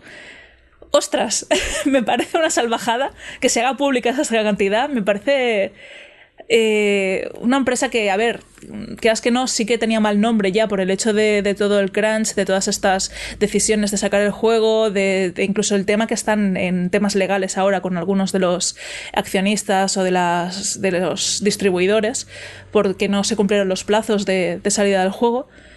Y, ostras, es que esto ya parece de, chiste, ¿no? El, admitir que eh, estas cantidades de dinero se han destinado solo entre cinco personas que forman parte de la junta de, de la empresa. Pero me choca que te sorprenda si esto es el día a día. Surprise Pikachu. Es que, pero es que es como demasiado exagerado. Es decir, a ver, yo lo que estaba viendo aquí, dentro de lo que es el proyecto, está viendo una evolución de decir, vale, están en un momento eh, más crítico a nivel prensa, a nivel mediático, a nivel. han perdido mucho la confianza tanto en en accionistas, como en distribuidoras, como eh, mucha gente ha perdido la confianza en esta empresa porque no ha salido tan bien, porque no ha sido The Witcher. Es decir, mucha gente ha comprado Cyberpunk, mucha gente lo tuvo que devolver en su día y mucha gente el producto se ha seguido vendiendo, pero la opinión que tienen no es como la que han tenido de otros juegos de ellos. Por lo tanto, mmm, sí que es cierto que en ordenadores muy tochos era muy jugable, pero también es cierto que luego otros problemas que le detectaron al juego era que era muy repetitivo, que la sensación de roleo no era tan grande, que no te daba esa. O sea, como que no es tan, tan grande como lo que se pensaban que iba a ser. Entonces, si ya de por sí estás perdiendo en bolsa, estás perdiendo en, en, medios de comunicación, estás perdiendo confianza en los jugadores, en todo el mundo, hacer un movimiento tan, tan bestia y que se haga público, lo veo ya como, no sé, el acabar de tirarse tierra encima sobre su propia tumba. Pero solo lo ves tú. Quiero decir, sí, solo lo ves tú. Acabar de tirarse tierra. Eh, espera, voy a buscarlo. Están, están en su sofá de oro. Te, te digo, eh, claro, es que dices, no ha sido como The Witcher, no ha sido como The Witcher porque Metacritic no tiene una nota de The Witcher. Pero pero han ganado más que con The Witcher. Aun con las devoluciones, aun con todo lo que pasó con Sony, con todo eso, han ganado más con The Witcher. O que es que no tienen la confianza de los accionistas. Mira, tengo aquí acciones de CDR. Mira, ayer subieron 5 puntos. Sí, hay una caída, hay una caída cuando saltó el escándalo, pero a partir de ahí ha vuelto a remontar y está más alta que cuando salió el juego. Siguen ganando dinero, los accionistas estarán contentos porque están ganando dinero, sí, que ha habido sus historias, pero han ganado más que con The Witcher, mucho más. Y las acciones van como un tiro para arriba. Y sí, hay la prensa que se cebó con ellos. Te voy a decir una cosa, se han olvidado. La prensa se ha olvidado. Y mucha parte de los jugadores, os recuerdo, y esto lo hemos vivido todos, defendían a la empresa, porque sabemos cómo son los gamers. No, es que este sí, sí, la culpa es tuya porque tu consola es poco potente. Y eso lo hemos escuchado todos. No ya no tu PC, tu consola es poco potente. No, esto ya es una cosa que sabemos dónde vivimos, sabemos cómo vivimos, sabemos con lo rápido que se olvidan las cosas y olvidaos de, sensaciones. Ir a cualquier página de inversión. Las acciones están altas. Los, los QA del último trimestre han subido. Las inversiones han subido y han ganado más dinero que con The Witcher. Nos pese a quien nos pese, Cyberpunk ha sido un éxito. Que como jugadores es una mierda, sí, pero como Cyberpunk ha sido un éxito. Y esto es lo que hay. Tenemos sensaciones porque estamos en nuestras burbujas y ya sabemos cómo es esto. Pero para la empresa ha sido un éxito. Y los directivos han llegado a su bonus porque han tenido un éxito. Claro, como aquí somos unos rojos, sabemos que los de abajo están puteados. Sí. Y que el bonus de los de abajo es una mierda. Pero de cara a la empresa y accionistas, están, todo lo que está escuchando de AIDA están con los billetes de 500 secándose las lágrimas. ¡Ay! ¡Ay! Una podcaster que no escucha a nadie en España está diciendo cosas feas. Tal cual. Yo os aviso, de los 30 millones de beneficios que vamos a tener en el podcast este año, 29 y medio van a ser para mí, el resto ya os lo dividís entre vosotros. El resto nos invita a unas bravas. Claro, directamente. Así, todo para mí, todo para mí, directamente. Oye, vamos a continuar con más cositas. Rafa, ¿qué nos traéis por aquí? Pues ha abierto tienda online una de las eh, tiendas más grandes de retro de segunda mano de Japón, uh, que se llama Super Potato. Y es interesante porque todos los que coleccionamos retro, o nos gusta el retro en general, no hace falta coleccionarlo, pues alguno que otro tenemos algún objeto sin que sepamos que ha salido de estas tiendas. Porque eh, durante finales de los 90, pero sobre todo principios de los 2000, eh, muchos occidentales y sobre todo españoles fueron a Japón a comprar consolas que allí tiraban, porque al fin y al cabo, recordad que Japón es, es un país donde no hay mucho espacio en las casas y se, tiende a pues vender de segunda mano aquello que ya has usado, desde cómics, desde mangas, hasta pues las consolas o incluso pues, pues objetos que no son ni siquiera tan grandes. Por ejemplo, las Game Boys, ahí habían muchísimas que, que se vendieron. Y no necesariamente porque salga la nueva, sino es que es eso, es que no tienen espacio para, para poder tenerlo todo. Entonces, ¿qué pasa? Ya hubo una especie de, de espolio, ¿no? Ya fueron los occidentales allí a, a, llevárselo todo y eso ha generado bastante, bastante especulación. En, este, en este tema, porque claro, ya, ya, no queda prácticamente nada. Antes, ya digo, a finales de los, de los 90, principios de los 2000, ibas y habían consolas que hoy en día se consideran mitiquísimas, como yo que sé, la Virtual Boy o hasta una mísera Super Nintendo. Eh, estaban ahí pues, pues tiradas de precio y cuando fueron los españoles pues se dieron cuenta y empezaron a subir los precios y también a jugar un poco al tema de la especulación. ¿Qué ocurre? Que ha abierto tienda online internacional. ¿Vale? La noticia es que es internacional y ahora todos podemos comprar ahí y pagar gustosamente los gastos de envío que cuesta enviarlo todo. Pero lo que me hace gracia también de todo esto es que paralelamente eh, el Rubius eh, se, ha hecho, se ha hecho coleccionista de retro. De hecho, el otro día eh, sacó en uno de sus directos que se había comprado una, una Super Nintendo con su caja y todo esto. Y me hace a mí especial ilusión porque eh, como persona que le gusta divulgar sobre la historia del videojuego e incluso me gusta desarrollar para máquinas antiguas, me gusta mucho que las nuevas generaciones ah, pues se metan en esto y conozcan un poco la historia y conozcan un poco también y disfruten de, de juegos que de otra manera pues quedarían en el olvido. Más allá de, por ejemplo, lo que hace Nintendo de tener una tienda virtual donde puedes, o algo así, donde puedes jugar o adquirir los juegos, los juegos más antiguos. Eh, no sé si, si, los de aquí tenéis, eh, quería hablar un poquito de esto, si tenéis alguna maquinita que tenga ese, ese regustillo de, de, retro, que vosotros consideréis retro, y, y, y cuáles, ¿sabes? Decir, ¿La Play 1 es retro ya? La Play 1 Seguramente retro. sí, sí. La Play 1 retro, de, vamos. O sea, y la 2, no, no, y la 2. La Play 1 es retro, es de, de retro. Bueno, sí, sí, pues sí. tengo yo buena. Y, y, también un poco de debate en esto, ¿eh? ¿Qué, ¿Qué, consideramos retro no? Porque claro, para nosotros la PlayStation 3 hace dos años. Eh, y luego te pasas a pensar que no, que hace eh, salió hace casi, casi 20 ya, ¿no? O, o 15, lo menos. Eh, entonces, claro. O sea, retro, ¿qué, ¿qué, es retro? Y hay un poco de debate de esto. Entonces, ¿qué es lo que ocurre? Que los seguidores del de Rubius, pues... Para ellos retro posiblemente sea la PlayStation 3, pero en plan retro que como es de su infancia, pues vamos, eso es lo más viejo que, que te has tirado a la cara. Y esto es un poco, un poco, digamos, polémico, ¿no? Porque ahora se está generando un resurgir del retro, nueva especulación y demás, y además qué es retro y qué no es retro. Y como siempre, pues salen los puristas, ¿sabéis? Los carnés los reparten en todas partes. Pero yo, mi Nintendo 64 es retro. Y además tiene metido ahora mismo el cartucho del Pokémon Snap. Y te has comprado el Pokémon Snap, ¿no? Que luego nos comentarás. Of, of course. Oh, qué guay. ¿Y ha habido gente ya que le ha saltado a Rubius con que tiene que jugarlo en una tele de tubo o lo de la tele de tubo no se ha contemplado en, sí, en sí, su sí, directo? Sí, eh, quizás no sé si le habrá llegado a él directamente, pero en redes es eso, no es lo de siempre, ¿no? Es no, porque la Super Nintendo debe jugarse en una tele tubo para disfrutarse bien y todo esto.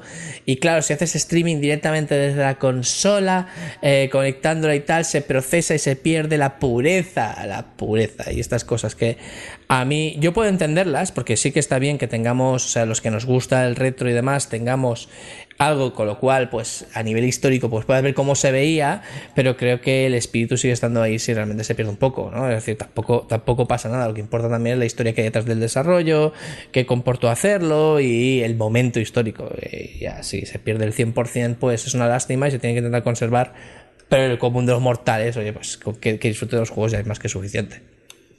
Pero no sé, a mí no, no me gusta la idea de que el Rubius promocione el retro, es decir, es que entonces va a haber más demanda de retro y no hay tantas unidades de tantas cosas.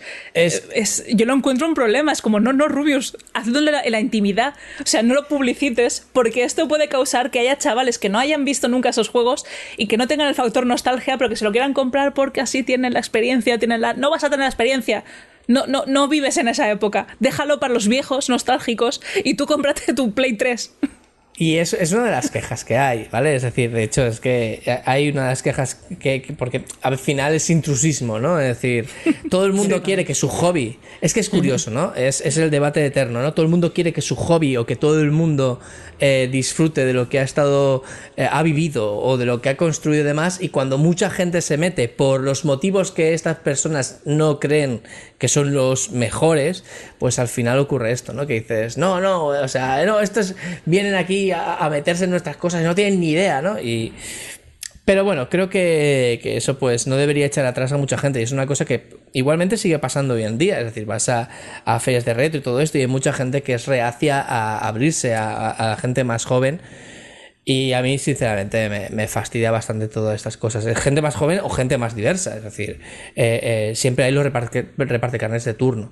Pero bueno, creo que va, va a estar bastante bien si, si la gente empieza a ver los videojuegos de los años quizás no 80, pero sí sobre todo los 90, como algo que no es como el Ciudadano Kane en el cine, ¿no? Es decir, oh, el Ciudadano Kane, la mejor película, mira, es un tostonaco y es en blanco y negro y es algo que mucha gente, estoy entiendo que no le guste.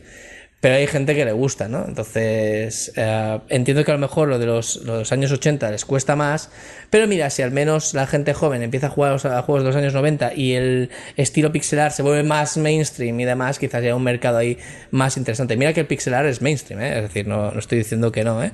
pero bueno, o sea, creo que pueda ir surgir un nuevo, un movimiento para recuperar estas cosas y creo que podremos disfrutar todos bastante. Y también subirá la especulación. Ya no solo Lo nos preocupa- Porque a mí el de los bitcoins y el de los NFTs me la suda porque no voy a entrar ahí. Pero el del retro sí que me duele un poco más. Lo sé, lo sé. Y- Pero, bueno, es algo que, que- que se tiene que. No se tiene que controlar, porque esto no se tiene que controlar, pero sí que es verdad que a más demanda, pues eh, más especulación va a haber. Y, y eso, pues bueno, es un efecto secundario que para disfrutar todos un poquito, pues a lo mejor tenemos que vivir. Pero bueno, por suerte, en esto tenemos también bastante de, pues, aunque no queramos la emulación o cosas así, que sí, no es perfecto, pero ¿qué quieres que os diga? La verdad es que creo que es bastante positivo. Pues nada, voy a mirar mi Play 1 que me dio un amigo que iba a tirar a la basura y me la quedé yo, a ver por cuánta pasta me la puedo vender. Sí, sí, a ver si me la quiere comprar el Rubius o, o algo. Encima creo que está piratea, o sea que mira, perfecto para jugar a cualquier cosa. Es- pero esa es la experiencia real. Eso sería lo más nostálgico del mundo. Porque la Play 1 o la DS, todo el mundo la ha tenido pirateada. Con los cartuchos estos de R3 o lo que se llaman.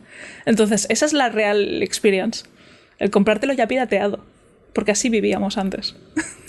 Venga, pues mientras yo voy haciendo números cuánto me puedo sacar la- por la Play esa que tengo por ahí tirada, eh, vamos a por los jueguitos.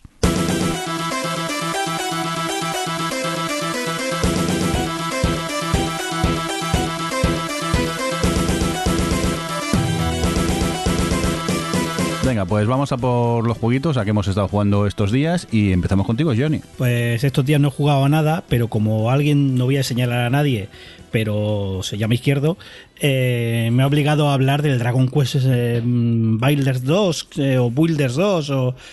no, mira, no sé ni si llama así, la verdad. Pero lo han puesto hace poco en el Game Pass, he estado probándolo creo que tres horitas o así y no puedo con él. No puedo con él porque es el típico juego que el protagonista no habla. Y todos los personajes le contestan, ¿qué? ¿Qué dices que vas a hacer esto? Todo, todo el rato, todo el rato. Es, es autoparodia ya. Y es muy lento y tienes que ir 20 veces a hablar con uno. El planteamiento eh, me gusta, está bastante bien. Hay, veo muchas posibilidades, pero la ejecución de verdad, yo es muy muy japonés y es muy japonés de la vieja escuela. Se me hace muy cuesta arriba y no creo que no creo ni que lo vuelva a abrir, la verdad. Voy a borrarlo ya, que tengo el disco duro petado con el Game Pass. Venga, pues siguiente juego, Aida. Pues yo he estado jugando a Colossus Down. Eh, ya había hablado aquí, creo, en el programa, al menos de Agatha Knife, puede ser, o de mecánica, no sé de qué juego de Mango Protocol, que eran unas aventuras gráficas de, pues, en mecánica era una niña que, que es eh, ingeniera, digamos, de unos, creo que 8 años, y que montaba sus propios robot mecha y bueno, eh, una niña un poco hater de la vida. Y luego eh, hablé, cuando hablé de, de Agatha Knife, eh, hablaba de una niña de 8 años que monta su propia religión porque quiere eh, sacrificar animalitos eh, sin que sufran o que no se preocupen de que les va a matar porque ella los quiere mucho y entonces pues se mete una, una religión alrededor del gran cerdo sangrante. Entonces, pues, bueno, eh, han sacado un juego que une lo mejor de los dos universos, sigue siendo dentro del universo que han creado esta, esta gente de Mango Protocol. Y Colossus Down, a diferencia de los anteriores títulos, no es una aventura gráfica, es un beat'em up. Un beat'em up donde llevas a las dos niñas. Eh, bueno, puedes jugar con solo un player y entonces eh, llevas solo a Nika o jugar dos players, que es como lo he hecho yo. Y yo llevaba a Agatha, obviamente, porque esa niña carnicera que tiene un cerdo sangrante como, como Dios, pues me parece maravillosa. y me ha gustado mucho porque sí que es cierto que, por ejemplo, también jugué a Streets of Rage 4 hace poco y me gustó mucho porque siempre he sido muy fan de la saga. Pero es eso, es un beat'em up, me da igual la historia, no me importa, simplemente me dedico a pasar niveles, a derrotar enemigos, oleadas de enemigos, derrotar bosses, eh, ir aprendiendo, ¿no? Pues un poco qué, qué, habilidades voy consiguiendo, cómo puedo encadenar los golpes para matar a este boss, qué, qué tipo de patrón sigue para poder derrotarlo. Y en cambio en este juego, Colossus Down, eh, me he encontrado con algunas dificultades de algunos bosses donde el patrón es más errático o donde es muy difícil el poder darle. O sea, me he encontrado con algunos momentos que el juego se me ha hecho injusto pero a nivel narrativo es una delicia, porque te toda una historia ¿no? donde Nika decide que va a cargarse todo aquello que no le gusta, todo lo que no mola, y entonces su objetivo es eso, es destruir todo aquello que no le mola. Empieza destrozando todo su colegio, incluidos compañeros de clase y, y profesora, aunque creo que eso es opcional y que a mí me dieron un logro por sádica. y poco a poco pues va destruyendo ¿no? pues gatitos y cosas dulces y todo aquello que, que no mola. Y bueno, la otra simplemente se, se, apunta porque no tiene nada mejor que hacer, lo cual también me parece genial a nivel de, de historia. Eh, lo he disfrutado mucho. Eh, porque sí que es cierto que, claro, estos juegos, eh, bueno, eh, ya los, los, me parece incluso lo comenté, ¿no? Que en la Barcelona, Nice One Barcelona de, de, hace dos años, estuve probando el prototipo que tenían en el stand de la zona indie. Y pues el arte que tienen es eso, es un estilo muy cartoon, muy de dibujo eh, o sea, el arte es muy bueno, es muy fácilmente reconocible, el de todo el estudio, pero también es eso, es como te da la sensación que sean dibujos hechos por niños, incluso la letra es ese tipo de letra ligada que hacen los niños al escribir, ¿no? Y, y he disfrutado mucho esta aventura, aparte de, de que no es eh, Pitema Paluso, en el sentido que también es muy narrativo, por lo tanto ya te, te rompe esa eh, esa idea del beat'em up. También hay algunos niveles donde hay vuelo, donde hay pues lo típico ¿no? de ir matando marcianitos, digamos, e incluso algún tipo de puzzle. Eh, la experiencia la he encontrado muy chula. Eh, sí que es cierto que es eso, que el juego en sí es un poco injusto, incluso te da la opción de no subirte todas las mejoras al máximo para que puedas siempre revivir por si te matan. Yo lo tuve que hacer así porque si no, no me veía capaz de seguir con el juego pero lo, lo, recomiendo mucho, sobre todo a aquella gente que ya haya jugado alguno de los del universo de Agatha Knife, porque sí que es cierto que no es una aventura gráfica, pero a nivel narrativo sigo mucho con la historia y lo encuentro muy divertido. También digo que quizá lo disfrutas más si has jugado los anteriores juegos, porque sí que es todo un rato referencias a ese mismo universo que han ido creando. Eh, y claro, es, es, importante al menos saber por dónde van los tiros para poder disfrutarlo al 100%. Muy bien, tomamos nota de este Colossus Down. Y Rafa, tú que has estado picando un poquito de todo, ¿no? Sí, recordad que bueno, pues yo suelo jugar, suelo jugar durante los streamings y para hablar de desarrollo y bueno, pues sin más, ¿no? Para, para generar un poco de movimiento, pero también me gusta jugar mucho a juegos indies, muy indies, o incluso que ni siquiera son considerados juegos como tal, sino que son prototipos, pruebas o experimentos. Y en este caso, pues he jugado a los juegos de, la Jam, de la Ludum Dare, de la última Ludum Dare. He hablado muchísimas veces de lo que es una Jam. He hablado muchas veces también de la Ludum Dare. Y para mí es una de las más interesantes porque se junta eh, mucha gente y, mucho talento y sobre todo gente que, que, conozco, gente de mi entorno o gente que eh, no sabía que, que, estaba ahí y se ha dado a conocer precisamente por la Jam.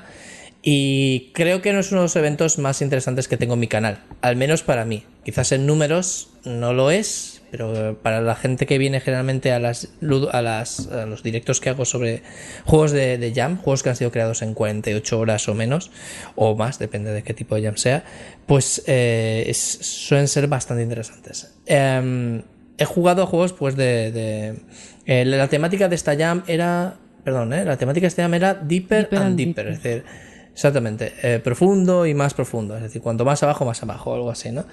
Y han habido propuestas muy interesantes, muy guays. Eh, ya digo, jugué a 7 u 8 juegos y cada uno de ellos me pareció, pese a ser pequeñas experiencias, me parecieron chispas de, de, de, de genialidad, ¿vale? Porque, eh, no sé, mm, me, me divirtieron los churros. todos. El de los churros había uno de que era ah, freír, eh, era deeper, fried, deeper, es decir, frito y más frito, ¿no?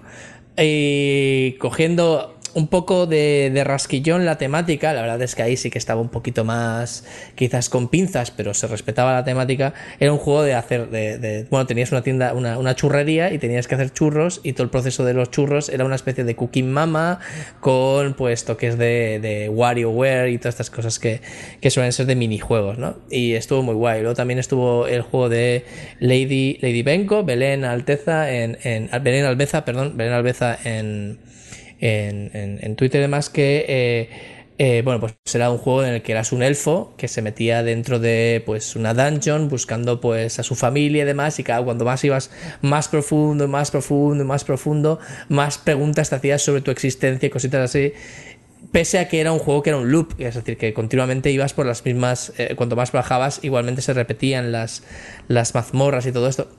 Son pequeñas, pequeñas experiencias que te hacen entender que hacer juegos no es solo ganar dinero, que también obviamente, sino también es crear pequeñas cosas interesantes, no necesariamente súper profundas. ¿Vale? Porque esto es otra cosa que a mí pues me suele repatear bastante que hay gente que ve el videojuego como algo que tiene que ser con un mensaje de fondo súper profundo y no hace falta que sea súper profundo. Puede ser súper divertido, sin más, sin mensaje alguno, o puede tener un pequeñito mensaje o sin más, una historia que te, que te atrape un poquito. Y eso se puede hacer en 48 horas o menos por una persona o, o un pequeño equipo. Y está muy guay. Os recomiendo a todos que si tenéis oportunidad de mirar juegos de una jam o que si queréis recomendación de juegos que me ha gustado o lo que sea, pues me preguntéis o preguntes a múltiples personas que han ido participando. Y seguro que en Twitter con el hashtag Ludunder o una cosa de estas encontráis muchísima cosa. Podemos poner en los comentarios de este podcast, ¿no? La- el enlace para encontrarlos Sí. de esta llama en concreto, por si alguien. Exactamente, podríamos, podría hacer, exactamente, podría hacer una. Perfecto, pues mira, voy a hacer una lista de los juegos y que la gente los juegue si quiere. Johnny, si estás despierto, has tomado nota, ¿no? Para lo- que lo pongas en el post. Sí. Efectivamente sabía que lo Madre mía, el retraso. Literal y figurativo. Venga, Adri. Es que tengo que activar el micro y ahora lo desactivo otra vez. que te hemos pillado, Johnny, que te hemos pillado. Estabas durmiendo o haciendo otras cosas. Venga, vamos a seguir con más juegos. Eh, Adri, venga, eh, háblanos un poquito del God of War, que es un jueguito, ¿no? Ya me está limitando. ya me está limitando. Sí, pues ya me ha acabado el God of War, que estuvimos hablando yo creo que la última, el último programa un poco del tema del plano secuencia y de cómo, de cómo leches lo hacen técnicamente, pero, pero bueno, ya me lo he acabado. No, está, no, es, no, eh, no sé cuánto se tarda en pasar el juego si te lo quieres pasar todo, pero no he estado mucho tiempo porque he ido, la verdad, solo a, las, a la historia principal. Porque, a ver, me ha gustado, pero, o sea, tengo el meme este de la, de la presa con el, con el escape del pero. Eh, me ha gustado mucho muchas cosas, me ha gustado mucho toda la ambientación, es espectacular.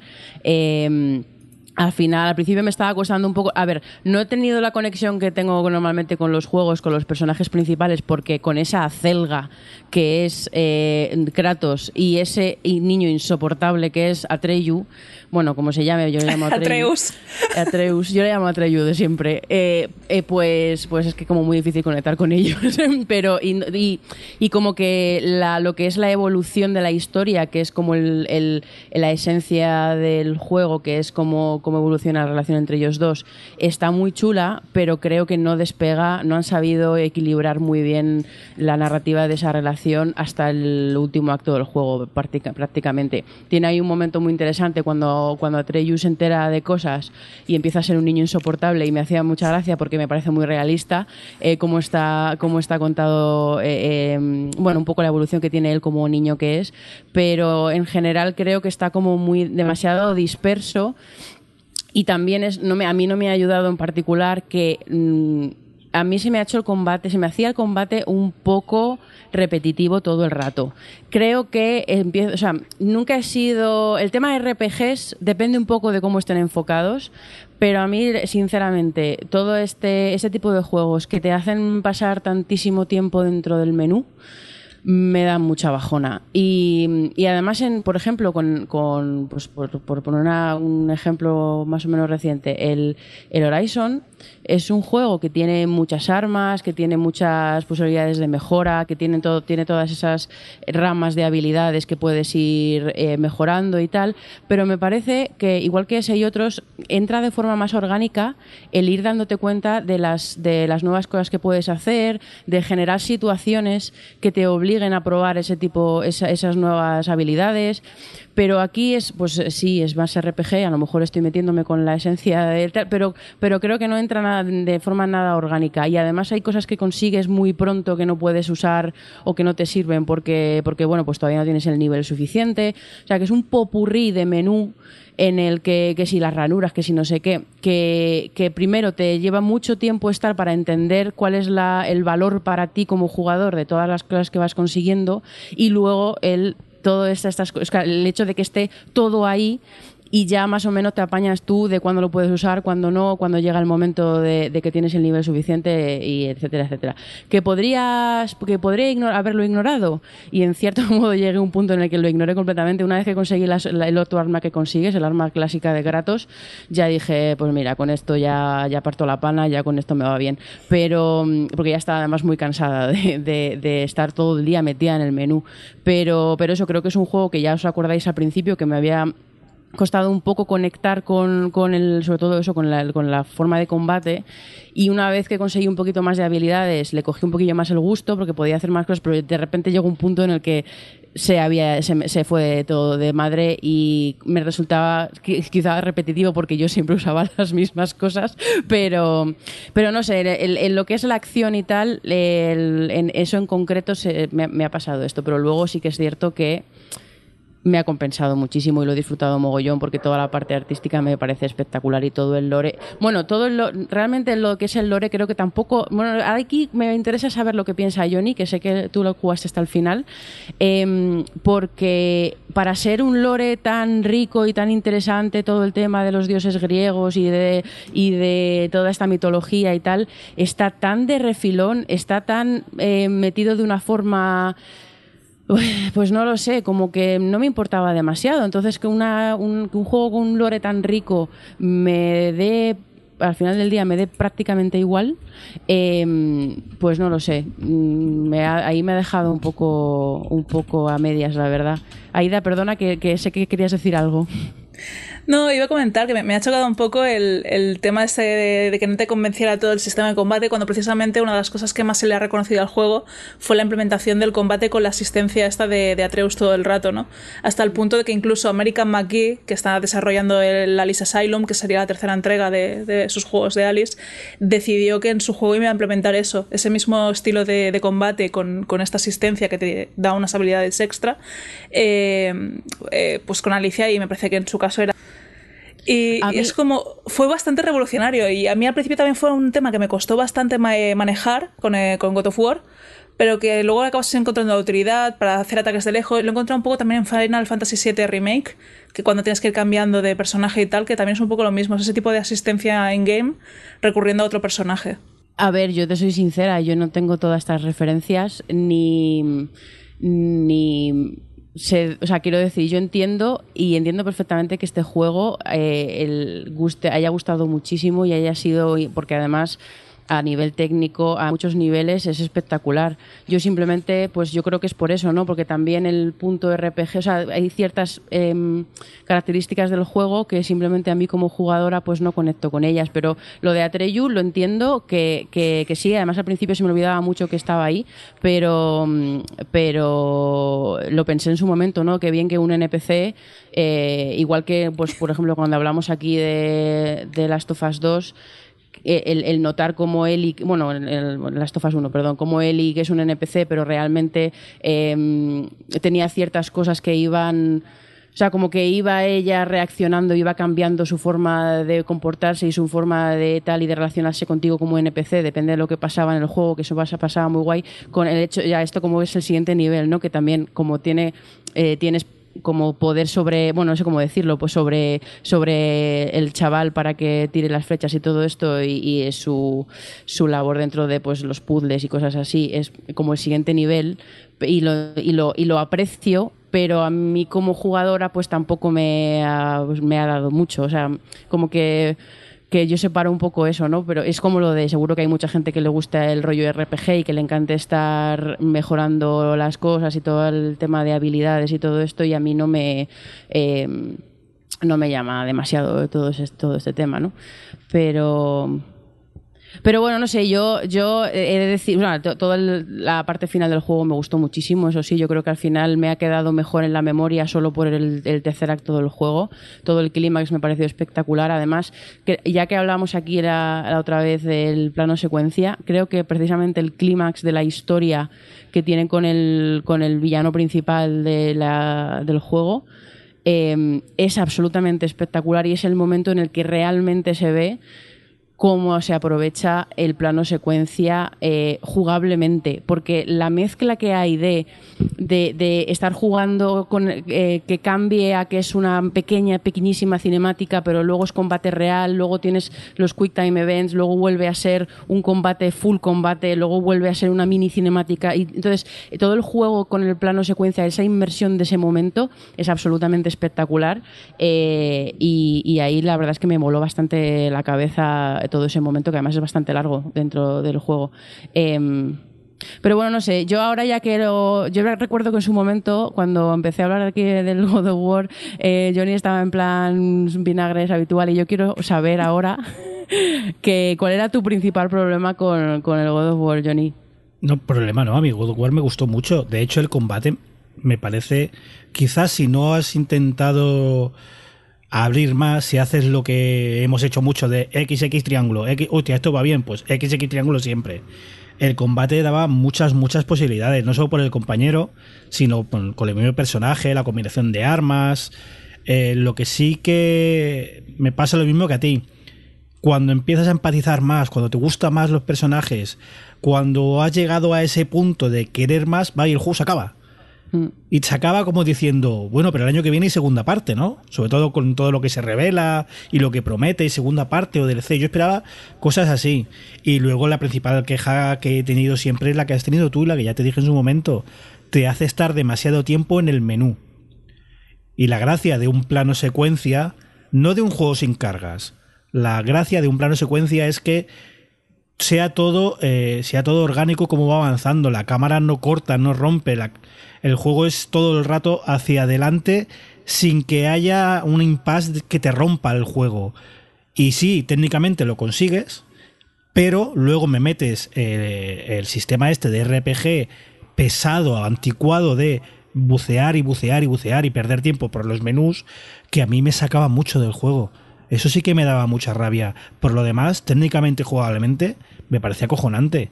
Y la historia, para ser un God of War, que recordemos de dónde venimos, ¿eh? De un tío que se cabrea y mata a los dioses griegos. Que esa es la historia de un God of War. Dejan atrás a los griegos y aquí mm, entran con una mitología nueva. Y hostia, para ser, repito, para ser un God of War está muy muy bien llevada. A mí al final me gustó muchísimo el juego. Sí que claro, hay, como a todo, hay que pulirle sus cositas. Hay que ponerle sus cuatro cositas. Venga, pues dejamos un poco de lado el God of War y Aida, has tenido oportunidad de jugar al It Takes Two. He tenido oportunidad, llevo un montón de horas ya. Estoy, me queda de hecho, hay una última parte donde tienes que recoger cuatro piezas de un tema y, y ya estoy a, a por la cuarta, o sea que ya el juego lo Recordemos, tengo casi este es finiquitado. el... Este es de los mismos que hicieron el A Way Out, que Eso. a Adri no le gustó, y ahora vengo a venderle este juego porque este le va a encantar. Takes Two, la historia en sí, es la premisa es un matrimonio que se va a divorciar y entonces, eh, pues bueno, tienen sus diferencias y tal. Y la hija no lo lleva bien y se pone a llorar y con sus lágrimas da vida a los dos muñecos que ha creado ella de representación de su padre y su madre, ¿no? Y estos son los personajes que vamos a llevar. Eh, va, funciona igual que la Way Out, es decir, hay pantalla partida. Eh, puedes jugarlo local o puedes jugarlo online, pero en todo momento vas a estar viendo las dos pantallas. Y entonces, pues uno de los jugadores lleva al hombre, al, padre, y el otro lleva a la mujer.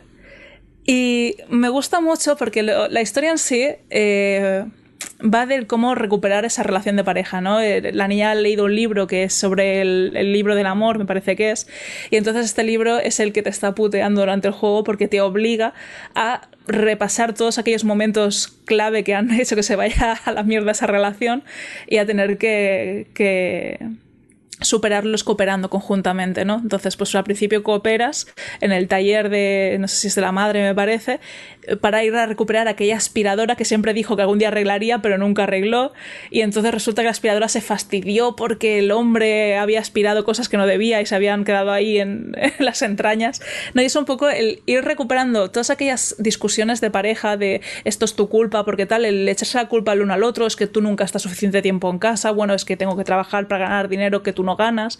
No, este tipo de cosas son las que se tratan en la historia, pero es eh, un mundo totalmente onírico, digamos. Ellos están atrapados dentro de su casa, pero muy pequeñitos. Intentan eso, romper este hechizo que les ha convertido en estos muñequitos diminutos, eh, pues corriendo por distintas partes de su casa y un poco el navegando por su propia historia de, de amor y, y el cómo se ha ido deteriorando. Y es muy chulo porque realmente tienes que cooperar, dependes totalmente del otro jugador para poder avanzar en los niveles. Entonces va a haber distintas habilidades que se os van a ir otorgando a lo largo de los capítulos a cada uno. Y entonces, pues a lo mejor, por ejemplo, hay un momento que luchas contra unas avispas. Pues uno tiene un líquido pegajoso que hace que esas avispas se queden impregnadas y no puedan volar bien. Y entonces el otro tiene una especie de lanzallamas que lo que hace es prenderlo. Y pues tienes que ir cooperando siempre del, venga, yo hago esto, vale, yo hará esto. Eh, mola mucho porque es como una especie de terapia de pareja, de hecho hay muchas escenas que son tal cual, que es como si estuviesen haciendo terapia a los dos muñecos. Pero eh, con este, de esto de el mensaje de hay que cooperar para pues, recuperar eh, eso, el trabajo en equipo, recuperar la pasión, recuperar el, el amor, y es muy, muy, muy bonito. Pero no lo juguéis con pareja. Es decir, Sí, o sea, si vuestra pareja está ya un poco mal y, todo, ¿vale? Este juego parece como, hostia, pues mira, es como nos está ayudando a decirnos qué pasos hay que, qué, qué cosas hay que tratar, cómo tenemos que hacerlo. No, no, no, no. Hay, hay un montón de minijuegos que vais a competir el uno con el otro. ¿Vale? Y ahí os vais a odiar a muerte. No es como en el A Way Out, que puedes opcionalmente hacer un minijuego. A ver, aquí también son opcionales, pero es en plan de. Te, aparecen y es como muy tentador hacerlos. Pues, ostras, es que son juegos donde tenéis que competir el uno contra el otro. Y ahí es donde salen las cosas. O sea, yo creo que luego habría que hacer una segunda parte de este juego, que es pasar por todos los minijuegos del primer juego y entonces eh, entender por qué os odiáis tanto y os habéis separado, ¿no? Eh, ostras, es, es, es jodido mola mucho porque te tienes que, ir picando y tal con los juegos y luego sí que te toca otra vez esa parte de cooperación y de historia bonita. Pero a mí se me está haciendo duro porque eh, me he dado cuenta que soy más manca que, mi Player One y, lo estoy llevando bastante mal. Entonces he llegado a incluso ignorar un minijuego, descubrirlo yo en el mapa y hacer ver como que no lo he visto irme. Pero irme porque he pensado, no voy a ganar esta mierda, me voy ya y no le digo nada. vale, ese es el nivel de, de, de, lo mal que lo estoy llevando. Y lo estás haciendo ahora público. Vale, vale. Y lo estoy haciendo público porque, por suerte, esta persona no se escucha el podcast. Ese es otro tema que tengo. El caso es que los escenarios son preciosos, o sea, hay incluso un momento muy bonito en el que están llegando a la habitación de la niña y claro, se ven todos los juguetes que el padre ha ido construyendo con la niña. Hay una especie de castillo eh, donde, pues bueno, pues ves hay un montón de dino hay una parte de dinosaurios súper chula, que parece que hay una especie de logo duplo de dinosaurios, hay escenarios pues eh, bajo el agua y escenarios, o sea, hay un montón de escenarios incluso pues de recuerdos de ellos, de cuando hicieron un viaje a la nieve, que están atrapados dentro del globo que se llevaron de souvenir. Y claro, ahí estás esquiando, estás, eh, pues no sé, viendo un paisaje nevado, viendo pues el pueblecito ahí de donde viven los, los personajes del muñeco, de, o sea, de la bola de esta, de, del globo de, de nieve. Y no sé, me parece muy, muy bonito a nivel visual. Las músicas me están encantando. Es puramente cinemático. O sea, todas las cosas que no se hicieron bien a nivel de historia y a nivel narrativa, más allá de la historia en sí, sino de todos los elementos eh, que combina el juego y tal, todo lo que se hizo mal en la Way Out se ha hecho perfectamente aquí. O sea, lo estoy viendo un juego que si no es de 10 será de 9. Porque realmente está siendo una experiencia súper divertida. El juego es precioso. Jugarlo con alguien, que además es obligatorio, es eh, otra experiencia en sí, otra experiencia más meta ¿no? con el juego. Y, y, lo recomiendo muy mucho. Así que Adri, dale una oportunidad a este señor, porque esta vez lo ha hecho bien. Cooperación con competitividad es un oxímoron muy perfecto para los izquierdos, la verdad. Sí, es, Así que... es, es, como hacer el juego más cookie del mundo y de golpe convertirlo en el Overcooked.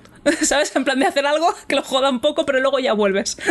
Hostia, el Overcooked con los izquierdo. Todavía tengo pesadillas yo de haber jugado con ellos. Qué exagerado es, exagerado. Venga, pues dejamos de O lado el, este... el Vietnam Chihuahua este. Dejamos de lado el League Takes Two y Adri, acabamos contigo. Pokémon Snap, ¿qué pasa con él? Hay dos Adrianas con esto. Eh, una es la que tiene efectivamente la Nintendo 64 aquí con el cartucho del Pokémon Snap metido. Eh, que lleva eh, todos los, los Nintendo Direct de los últimos tres años deseando que anunciaran que iban a sacar un Pokémon Snap para la Switch y que se ha encontrado el Pokémon Snap. Eh, literalmente, eh, Nintendo being de Nintendest, que es no hacer nada eh, y sacar rédito de lo que ya había hecho antes. Es que es básicamente, o sea, no es el mismo juego, porque no es el mismo juego, pero es el mismo juego. Ya sabéis lo que, a lo que me refiero, es las mismas mecánicas, las mismas dinámicas, las mismísimas limitaciones después de tantísimos años y de tantas generaciones de, de consola, eh, de, de cosas que que, podrían haber, no lo sé, eh, eh, pensado en cómo ir a un paso más allá sin, que tampoco hacía, hacía falta mucho, porque claro, hace mucho del Pokémon Snap, ¿no?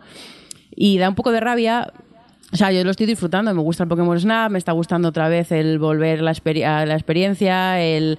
Bueno, la verdad es que estoy un poco perdida porque como yo de Pokémon me desenganché hace muchísimo tiempo, a la mitad de los Pokémon que salen no sé qué son, eh, pero... Entonces, claro, me cuesta un poco adivinar o pensar qué puedo hacer para que pasen cosas porque no les conozco, no conozco los tipos que son, entonces también hay una mm, periodo, o sea, una cosa de aprendizaje que también es como curiosa para mí ahora mismo jugando al Pokémon Snap, pero, pero eso, en ese sentido me ha decepcionado un poco porque esperaba que a lo mejor al- alguna cosilla nueva eh, se, habrían se habrían sacado, no lo sé, pero es que es literalmente el mismo juego. Eh, pero bueno, me gusta mucho eh, ir por ahí y hacer fotos a Pokémon haciendo cosas. Entonces, bueno, pues eso es todo lo que puedo decir. Me gustaría es poder hablar ¿no? más. ¿Cómo? Sigue siendo sobre raíles, ¿no? Sigue siendo sobre raíles. Uf, qué pereza. Sigue siendo sobre raíles. Sigues teniendo solo, eh, para interactuar con los Pokémon, solo puedes tirar manzanas. Tirar, ahora, en lugar de los orbes fétidos que había en el otro, ahora son unos orbes luminosos que, bueno, que hacen, pueden hacer alguna cosilla más, pero en el fondo, pues es la misma, la misma mecánica. Eh, está la música, o sea, el, y, y ya está. Y todavía no he conseguido, no sé si, si estará en este juego o no, que en el, en el 64 sí que podías acelerar un poco el coche si querías llegar antes a algo, porque bueno, ya sabes, o sea, se generan situaciones con los Pokémon y tú puedes mm, modificarlas, romperlas, tal. Y en el otro, pues había veces que podías acelerar el coche para llegar antes y verlo de más cerca y encuadrar mejor. Eh, entonces, pues bueno, pues tal. Eh, pero es que es eso, es lo mismo, es lo mismo. Y las mismas dinámicas de ir encontrando. O sea, es que es todo. Lo único que, que aquí se ha añadido es que para cada, para cada escenario. em, también está el modo noche y hay un modo nuevo que es el modo Lumini, que es como la, lo que tiene que ver con la historia que se han inventado para este juego en concreto, que, que todavía solo me he encontrado uno, así que no sé cómo evolucionará más adelante. Es que llevo, llevo jugadas, no sé, cinco horas o así, no llevo mucho. Y, y ya veremos a ver si, si un poco más adelante, a lo mejor en el próximo Gamers puedo decir, oye, pues sí que han metido algo nuevo, pero me da a mí que con, la, con el avance que llevo yo creo que, que no, que no hay mucho más que, que ver. Muy bien, pues dejamos de lado este Pokémon Snap y antes de irnos vamos a hacer un poco de spam, que Adri ha hecho un vídeo muy chulo y, venga, Adri, cuéntanos, ¿de qué va ese vídeo? ¿Qué ha pasado? No, eso, que con, con Bene, Lux, Sí, TV, correcto. Bene, que estaba, bueno, que estaba en, En en Game Over. Game Over. Sí. Eh, eh, bueno, he hecho un vídeo con él y con Alberto, un chico que es editor de vídeo, que no sé si estaba antes en el Gamer, yo creo que no, que ha tenido varios canales en los que hacía vídeo ensayos y tal, y la verdad es que da gusto ver los vídeos que edita, pues hemos hecho un vídeo así como, no quiero llamarlo vídeo ensayo porque queda como muy, hemos hecho un vídeo ensayo, monóculo, pero sobre, sobre videojuegos y en este, bueno, pues es, es un poco sobre, sobre algunos Walking Simulator y tal, es una cosa esta de narrativa que me gusta a mí, ya está, por si queréis verlo, está en el canal de Bene de YouTube, que es Benelux TV, y, y nada, darle al like. Y si Johnny se acuerda, lo pondremos en el post. ¿A que sí, Johnny? Sí, pondré Bene guion Lux. Ya te vale. ya lo añadiré yo luego. Flojo, que eres un flojo. Oye, que nos vamos a ir, que uff, mira qué horas, y hay que ir a hacer el vermo, hombre. Eh, Rafa, muchas gracias por estar por ahí. Muchas gracias por dejarme estar. Eh, Aida, gracias también por estar por ahí. A, a tope. Eh, Adri, muchas gracias también por estar por ahí. De nada. Johnny, adiós. Adiós. Adiós. Y un cordial saludo también de quien nos acompañó con vosotros, el señor Mirindo. Hasta luego.